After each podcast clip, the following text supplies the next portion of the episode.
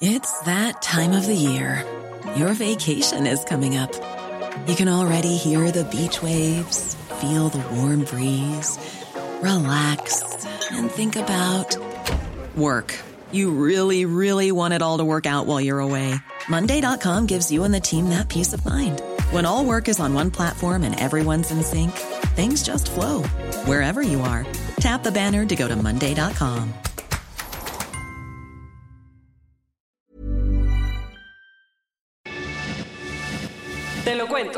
Tu dosis diaria de noticias. Hola, soy Pau Mendieta y aquí te va tu dosis diaria de noticias. ¿Te lo cuenta? Te lo cuento. Como te habíamos contado, la Comisión de Presupuesto y Cuenta Pública de la Cámara de Diputados aprobó la idea de desaparecer 109 fideicomisos. Porque eran muy pocos, los diputados de Morena decidieron ampliar la propuesta para desaparecer 55 fideicomisos destinados a varias causas, así que mejor decidieron eliminar 109. El proyecto fue aprobado con 20 votos a favor y 15 en contra ayer en la noche por la Comisión de Presupuesto y Cuenta Pública de la Cámara de Diputados, aunque muchos legisladores de la oposición abandonaron la sesión. ¿Qué fideicomisos se quedarán sin presupuesto? Son muchísimos, pero para que te des una idea, se van muchos de investigación científica, fomento al cine, al deporte, al cambio climático, que protegen a periodistas o defensores de derechos humanos y un enorme etcétera. ¿Y a dónde se va a ir ese dinero? La idea de Morena es que los 68 mil millones de pesos se destinen a atender la pandemia y a fortalecer los programas sociales del presidente López Obrador. Ahora, solo falta que el proyecto sea discutido hoy en el Pleno de la Cámara para que probablemente se apruebe. El primer encontronazo. Ayer fue el primer debate por la presidencia de Estados Unidos y Donald Trump y Joe Biden tuvieron mucho que decir. Primero lo primero, la campaña presidencial ya está a todo lo que da, y ayer fue el primero de los tres debates que habrá entre los candidatos a la presidencia de Estados Unidos. ¿Cómo estuvo el evento? Todo ocurrió en las instalaciones de la Universidad Case Western en Cleveland, Ohio, a la que llegaron los candidatos de ambos partidos sin usar cubrebocas para escuchar las preguntas de Chris Wallace, el periodista de Fox News que moderó el evento. El debate más caótico. Así lo consideraron muchísimos analistas, ya que Trump se la pasó interrumpiendo a Biden y al moderador, así que estuvo medio complicado entender todos los intercambios. Tan grave estuvo la cosa que el demócrata se desesperó y dijo que era difícil mantener una palabra con este payaso. Así que el republicano hizo ataques personales a la familia de Biden. Los temas más debatidos la pandemia fue central. Trump defendió su gestión y dijo que con Biden muchos estadounidenses más habrían muerto. Por su parte, Joe lo responsabilizó directamente de los 200.000 muertos por coronavirus en Estados Unidos. El otro tema que estaba causando mucha intriga, incluso antes del debate, eran las declaraciones de impuestos de Trump y, como se esperaba, el presidente desmintió al New York Times y aseguró que ha pagado millones de dólares. ¿Y aceptarán los resultados electorales? Biden dijo que sí, pero el voto por correo sigue siendo un tema para Trump, quien insistió en que habrá fraude. Por lo pronto, los candidatos se tendrán que ver las caras en otros dos debates, pero antes le toca a sus compañeros de fórmula, Mike Pence y Kamala Harris, quienes debatirán la próxima semana. Y Trump trae a cola que le pisen, porque las filtraciones que el New York Times está haciendo sobre sus impuestos no se detuvieron por el debate presidencial. ¿Qué más sacaron? Resulta que esa imagen que Donald Trump ha vendido en los medios por años como un exitoso empresario de Wall Street no es de todo cierta. Según los documentos a los que tuvo acceso el Times, la verdadera fortuna no le llegó por sus habilidades para administrar empresas y ser un duro negociador, como él siempre dice. Lo que en verdad le hizo ganar dinero fue su famoso programa de televisión The Apprentice, con el que logró vender su imagen, hacerse publicidad y convertirse en una marca comercial. Más detalles en enero del 2004, cuando el reality show salió al aire, Trump perdió 89.9 millones de dólares en sus negocios centrales, aunque en la tele vendía la idea de que era uno. Pero la mala racha económica empezó a cambiar con los altísimos ratings del programa y tras 16 años al aire, Donald recibió 197 millones de dólares directamente del show, más otros 230 millones que empezaron a caer por la publicidad y fama que obtuvo saliendo a cuadro.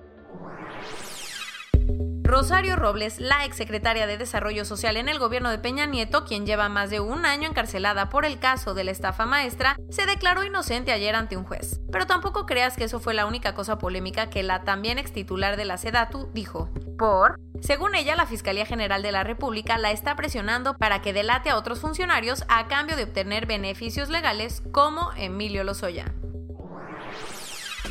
Ayer murió Sheikh Sabah Al-Ahmad Al-Sabah, el emir de Kuwait, a los 91 años en un hospital estadounidense. ¿No te acuerdas de él? Fue responsable de consolidar la independencia de su pequeño país, así como de hacerlo crecer económicamente gracias a sus enormes reservas de petróleo. Aunque para muchos también fue uno de los grandes mediadores entre las distintas rivalidades que hay en el Medio Oriente. El emir se fue desde julio a Estados Unidos para hacerse una cirugía y recibir tratamiento médico y ahora se espera que su medio hermano, el príncipe Sheikh Nawaf al-Ahmad al-Jaber al-Sabah, se quede en su lugar. Amnistía Internacional tuvo que terminar sus operaciones en India luego de que las autoridades congelaran todas sus cuentas bancarias. Y eso según la organización, este es el resultado de dos años de una campaña de cacería de brujas por parte del Ministerio de Asuntos Internos para callar a los grupos defensores de derechos humanos. En los últimos meses, Amnistía ha reportado las violaciones sistemáticas a derechos humanos que han cometido los grupos nacionalistas hindúes cercanos al primer ministro Narendra Modi, sobre todo contra los 200 millones de indios musulmanes. Dos años después de encontrar un lago enterrado debajo de la superficie de Marte, un grupo de científicos italianos publicó una investigación que podría dar indicios de vida en el planeta rojo. ¿De qué se trata? Los investigadores de la Universidad Roma 3 descubrieron una red de pantanos salados debajo de la superficie congelada de Marte, en el polo sur del planeta, aumentando las sospechas de que algún tipo de vida pequeña y acuática podría existir ahí. El hallazgo se hizo gracias a los datos de la sonda de radar en el orbitador Mars Express de la Agencia Espacial Europea. ¿Te imaginas pagar haciendo un sencillo movimiento con la mano? Pues Jeff Bezos sí. Así que su empresa presentó ayer Amazon One, un nuevo sistema de pago que escanea la palma de la mano. El dispositivo lee el patrón de las venas de las manos, sí, como si fuera una huella digital. Así que con un pequeño movimiento en el aire, el aparato puede verificar el pago. El sistema se empezará a probar en las dos tiendas de Amazon en Seattle, pero se espera que la tecnología tenga otros usos, por ejemplo, agilizar las entradas a los estadios. La buena noticia del día, en una entrevista con Arnold Schwarzenegger, James Cameron anunció que ya acabó de filmar la secuela de Avatar. La película que cuenta con las actuaciones de Kate Winslet y Van Diesel fue grabada en Nueva Zelanda y se va a estrenar en diciembre de 2022, después de retrasarse varios años. Pero eso no es todo. Cameron también dijo que ya se grabó el 95% de la tercera entrega, que saldrá en diciembre del 2024, así que hay muchas expectativas. Corona News Global en el mundo.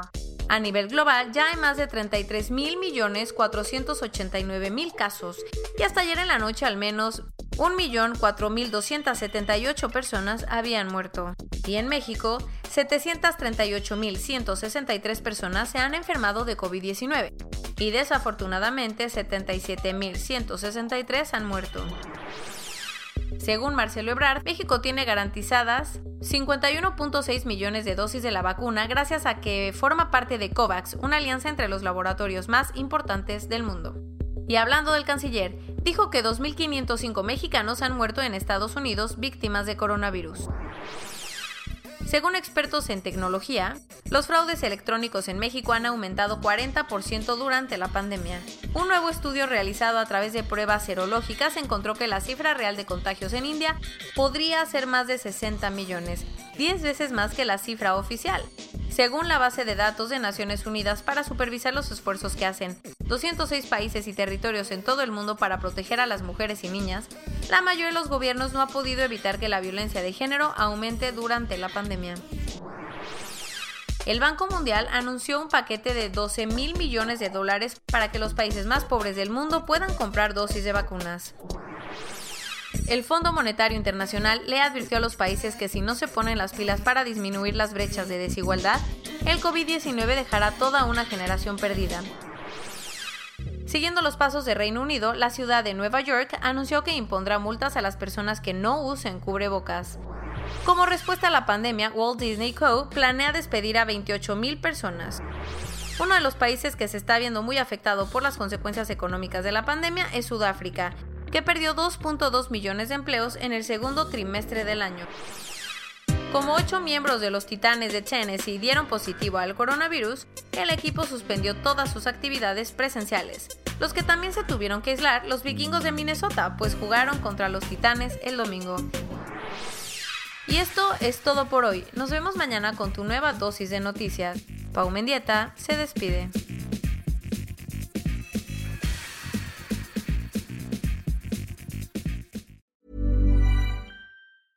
Hey, folks, I'm Mark Marin from the WTF Podcast, and this episode is brought to you by Kleenex Ultra Soft Tissues your ally to help tackle your allergy symptoms this season. I love the change of seasons, but nobody loves pollen and all those other things floating in the air that make you sneeze during this nice weather. Kleenex Ultra Soft tissues are hypoallergenic and allergist approved. So fight back against watery eyes and runny noses without worrying about irritating your skin. For this allergy season, grab Kleenex and face allergies head on.